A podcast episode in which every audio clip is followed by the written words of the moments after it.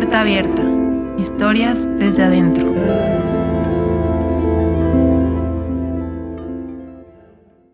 Dos formas de bajar de un taxi.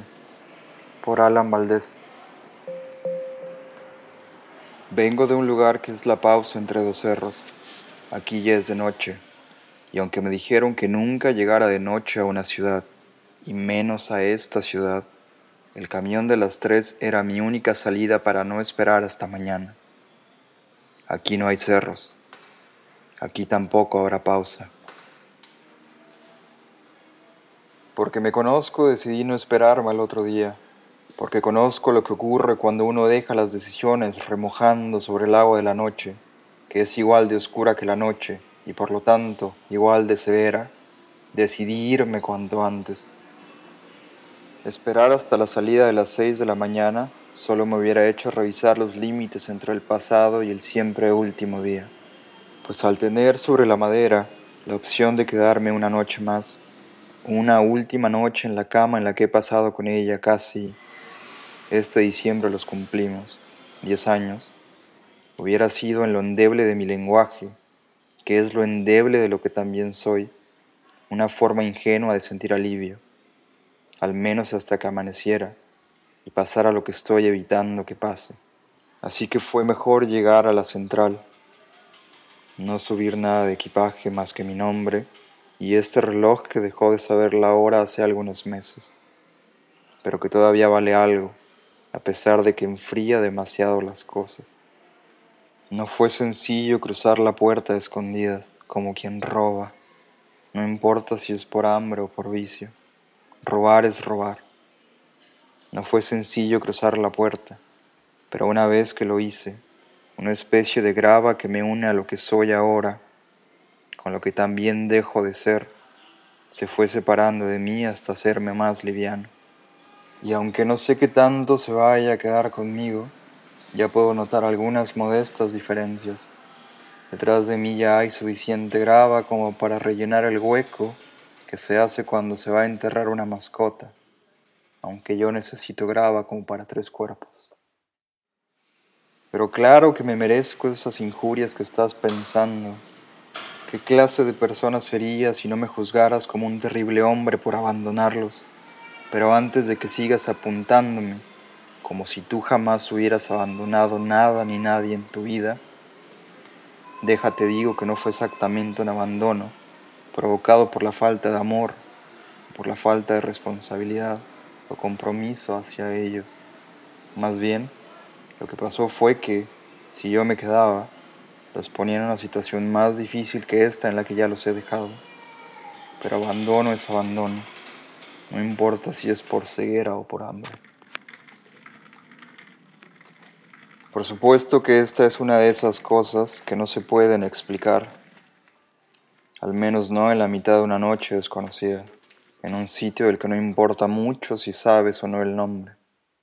Da igual, podrían dejarte en medio de esta calle sin nada, aún más desnudo de lo que se puede estar sin ropa alguna, despojado de toda pulsión sobre el futuro. Y no serviría de algo saber que estás en la calle Friday, mientras vas en este taxi que te lleva a una dirección anotada en un papel del que ni siquiera podrías intuir la fecha aproximada en que fue escrito.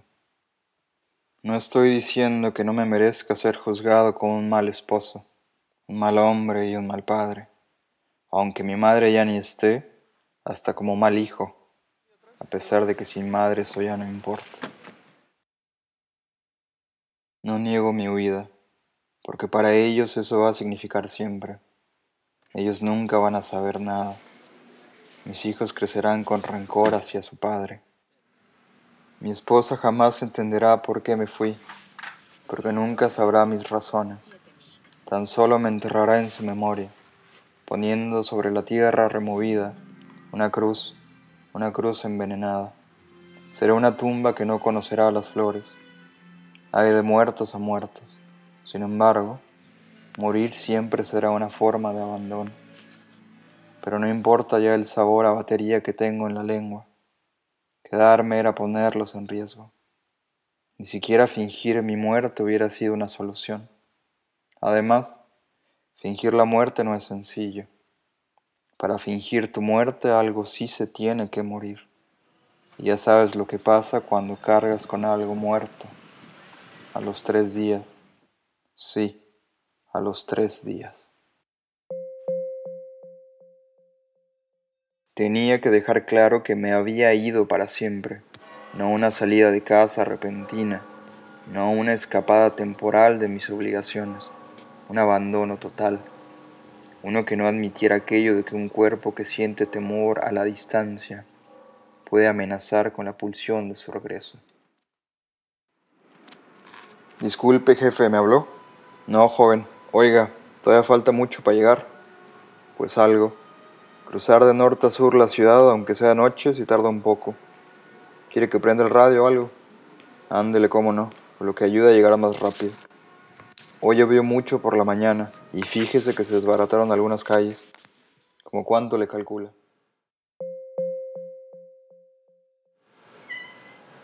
Hace una semana me levanté como de costumbre y en esa hora, en la parte de la noche que sabe que tiene que ceder su vanidad al mundo, porque ya va a amanecer, Aún no sabía nada de todo lo que iba a pasar más tarde, de todo lo que, consecuentemente, me terminó encaminando hacia una vida que podría resumirse como mi cuerpo encerrado, por lo mientras, en este taxi que va hacia algún lugar que no conozco.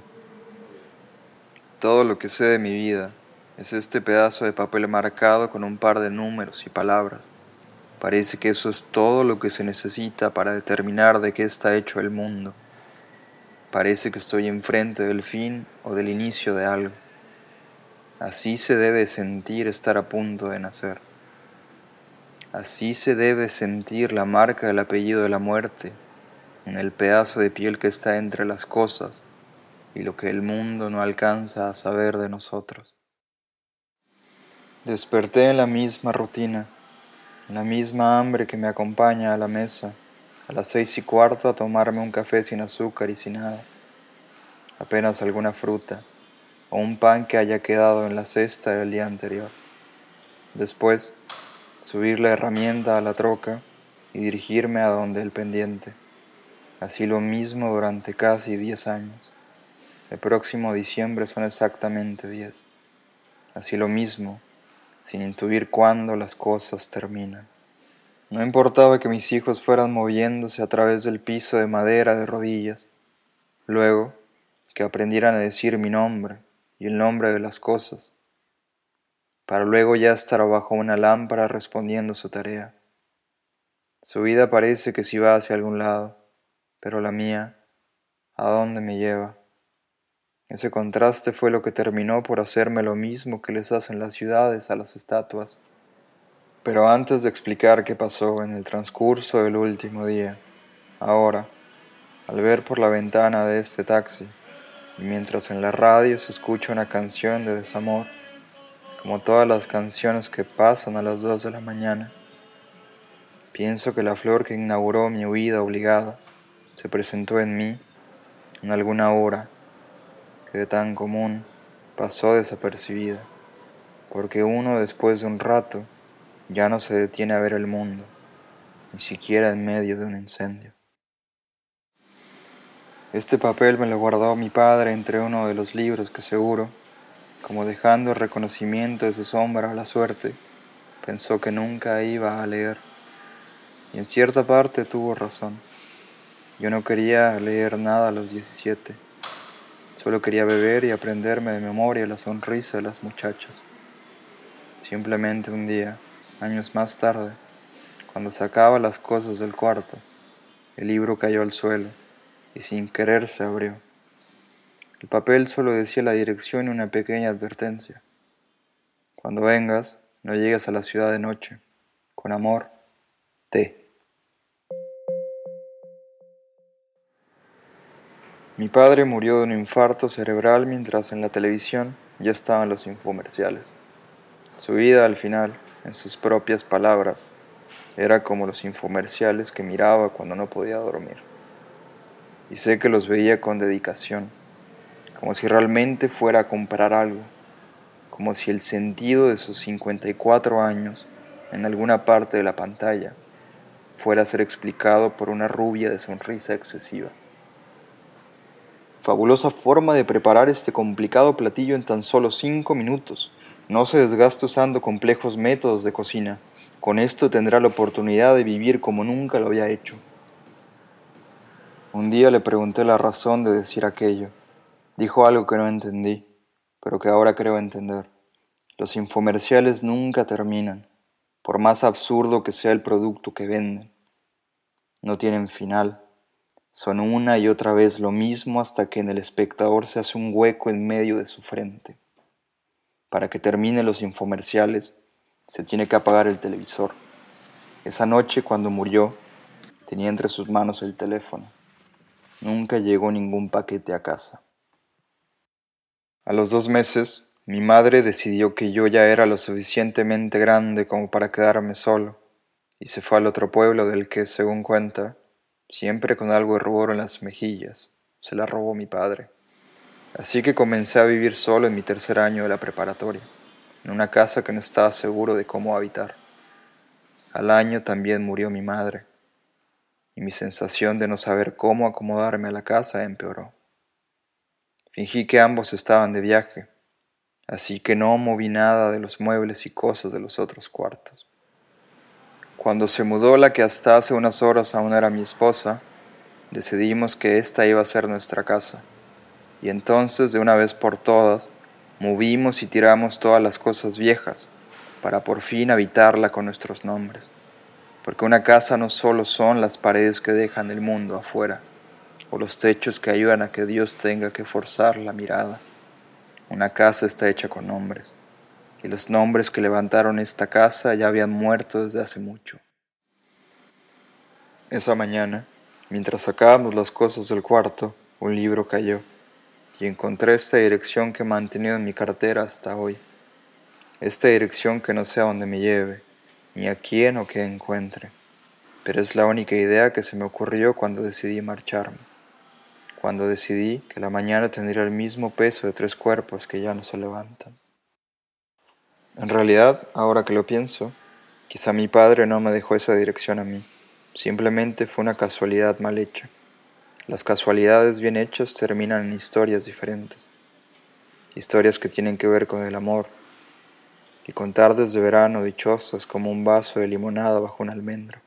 Y esa imagen se vuelve todo lo que se necesita saber del mundo. Es eso.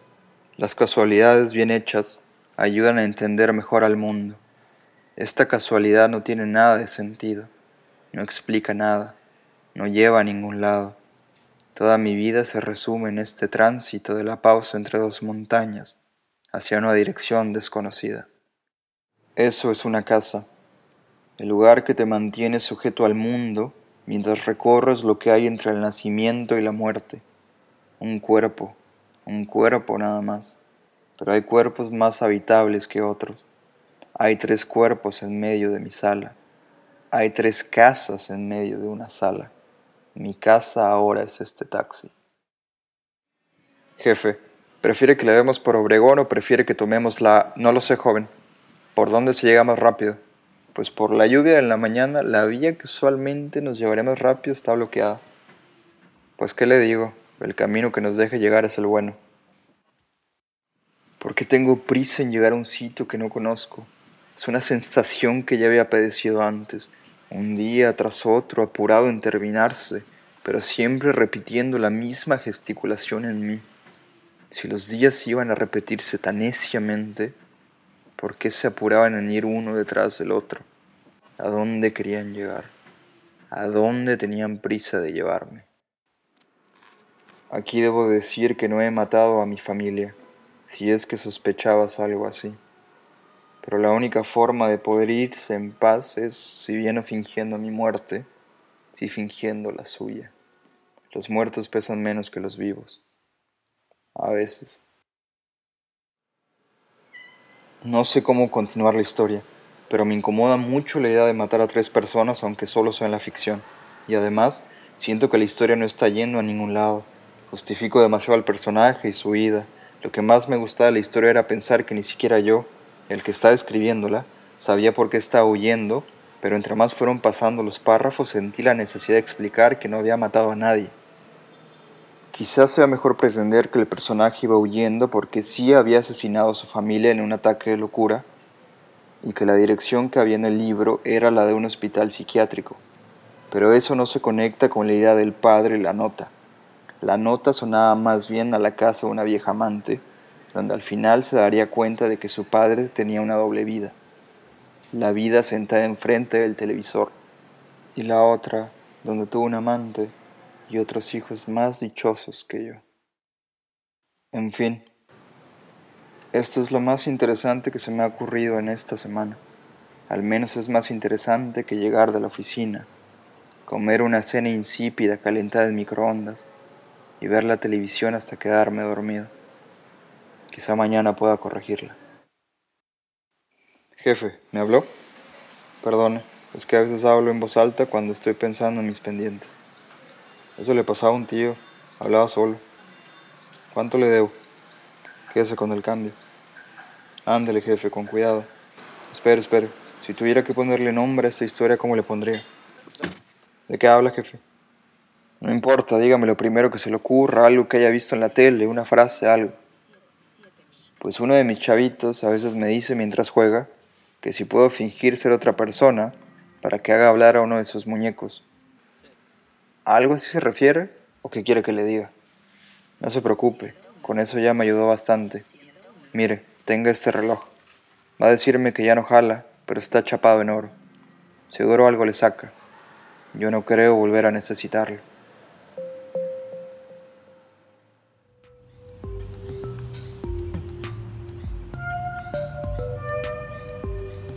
Puerta Abierta es un proyecto cultural que cuenta historias mediante tres expresiones distintas. Encuéntranos en puertaabierta.com.mx, donde podrás leernos, vernos y escucharnos. También nos puedes seguir en Instagram como Puerta Abierta MX, donde conocerás más sobre el proyecto y autores. En esta ocasión, Alan Valdés leyó su cuento Dos formas de bajar de un taxi. Él es un escritor originario de Chihuahua, México. Actualmente vive en Michigan. Las ilustraciones corrieron a cargo de Denise Julieta, artista visual de la ciudad de Guadalajara, México. Conócelas visitando nuestra página. Puerta Abierta es un proyecto de Alpes Studio. La producción y diseño de audio estuvo a cargo de Edgar Mota. Puerta Abierta, historias desde adentro.